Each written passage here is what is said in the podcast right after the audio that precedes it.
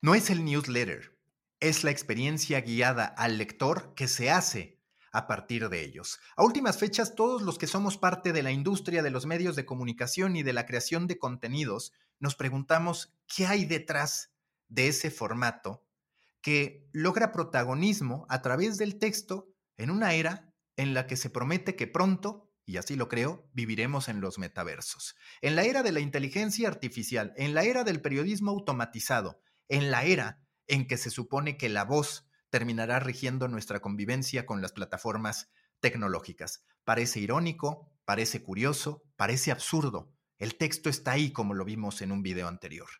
Pero a mí lo que me interesa es que no tengamos una lectura miope del por qué los newsletters son exitosos, sino más bien que extraigamos esas características que hoy convierten al newsletter en un formato de éxito y lo llevemos a la experiencia que le ofrecemos al lector al momento de relacionarse con nosotros.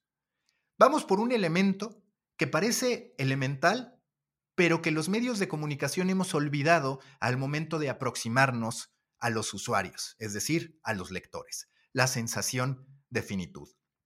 Muchas veces me atrevo a decir que en un altísimo porcentaje la sensación que le queda a la gente al momento de ir a leer una nota es que no tiene un dominio del tema.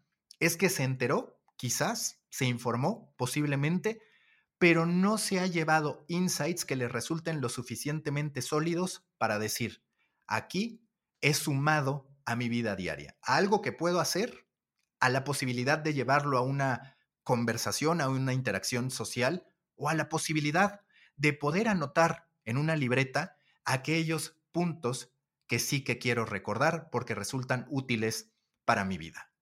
Eso no pasa si tú consumes 5, 6, 7, 8 notas. Se requiere un producto como el newsletter para lograrlo. El newsletter, a veces hecho por una sola persona, entrega esa sensación de finitud que se requiere para que psicológicamente el lector asuma que ha avanzado en su consumo, que esa actividad que realizó no fue meramente un ocio que además va a terminar olvidando, porque si a esas vamos, mejor entretenerse que pasar por un consumo de información que no será memorable, que no enriquecerá su acervo intelectual o su acervo meramente impulsado por las curiosidades. Cuando nosotros abrimos un newsletter, nos encontramos con una sensación de viaje. Ese viaje que además nos toma de la mano de una persona. Esa persona nos dice, te voy a poner aquí una hipótesis, la voy a desarrollar, voy a sacar mis conclusiones y tú puedes hacer lo propio. Estas conclusiones, por supuesto, y todo el desarrollo del tema van a traer los datos que tú necesitas para poder sentirte satisfecho con ese consumo. Pensemos en lo desgastante que es, por ejemplo, tener que tomar varios aviones para llegar a un destino, hacer varias escalas. Por el otro lado, pensemos en la gran diferencia que se produce cuando nuestro viaje es un vuelo directo. El newsletter es eso, es un vuelo directo. Las notas al por mayor, muchas veces sin mayor intención que las visitas por sí mismas, no ofrecen ese vuelo directo que requiere el lector para decir, aquí me he quedado con algo. Y lo quiero conectar con valores fundamentales que se manejan en el UX Writing, que son básicamente tres. Precisión, claridad y utilidad. ¿Cuántas de las notas informativas que hoy podemos consumir a través de plataformas digitales, de medios de comunicación, carecen de alguna de las tres? Desconfiamos. Ese es un primer punto. Segundo, Muchas veces eso que me están poniendo para generar visitas en realidad carece de utilidad, carece de propósito. En UX Writing, que literalmente es esta disciplina para poder lograr que una plataforma y un usuario establezcan una conversación funcional, que le termine agregando valor a la persona y que termine sin que participen seres humanos involucrando al usuario con la misma plataforma que tiene una voz y que tiene distintos tonos acorde a las circunstancias, no se produce necesariamente en los medios de comunicación. Los medios de comunicación no establecen por lo general en sus notas una relación directa, una conversación. En UX Writing se habla de diseño conversacional. Y esa es precisamente una de las grandes carencias que hoy tenemos los medios de comunicación. Pero ¿qué creen? Que en cierto modo, a través de los newsletters, sí se produce un diálogo. Es un diálogo que quizás no se da en vivo. La persona, el lector, puede enviar un correo respondiendo al autor del newsletter o puede dejar un comentario o puede contactarlo a través de redes sociales. Existen esos puntos de fricción como para decir, a ver, no es una conversación como tendría que ser al momento, porque nada garantiza que el autor del newsletter responda al instante. Pero sí existe este guiño a la nostalgia en el que siempre se ha valorado mucho más la idea de una persona plasmando sus ideas, pensamientos, incluso sentimientos con su propia pluma de su propia mano y compartiéndola con el resto.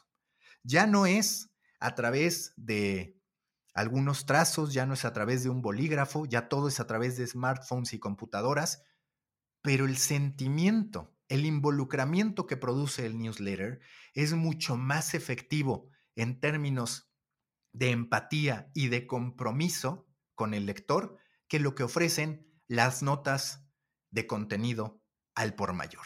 Démonos cuenta de ese valor. Una persona está escribiendo, dedicando su tiempo a entregar un tema que va a ser preciso, claro y útil.